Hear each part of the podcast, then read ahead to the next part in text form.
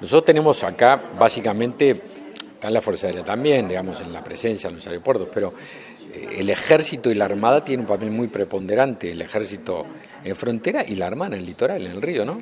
Este, o en los ríos, en los ríos.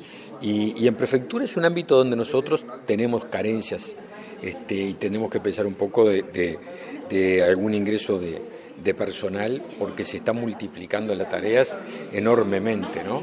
Y han tenido una, la gente de prefectura, el prefecto, que es vecino de la zona, me ha hablado de esa caída del personal en el correr de los años, que bueno, que hay que, ver un poquitito cómo lo podemos este, encarar, ¿no? Y en eso estamos pensando.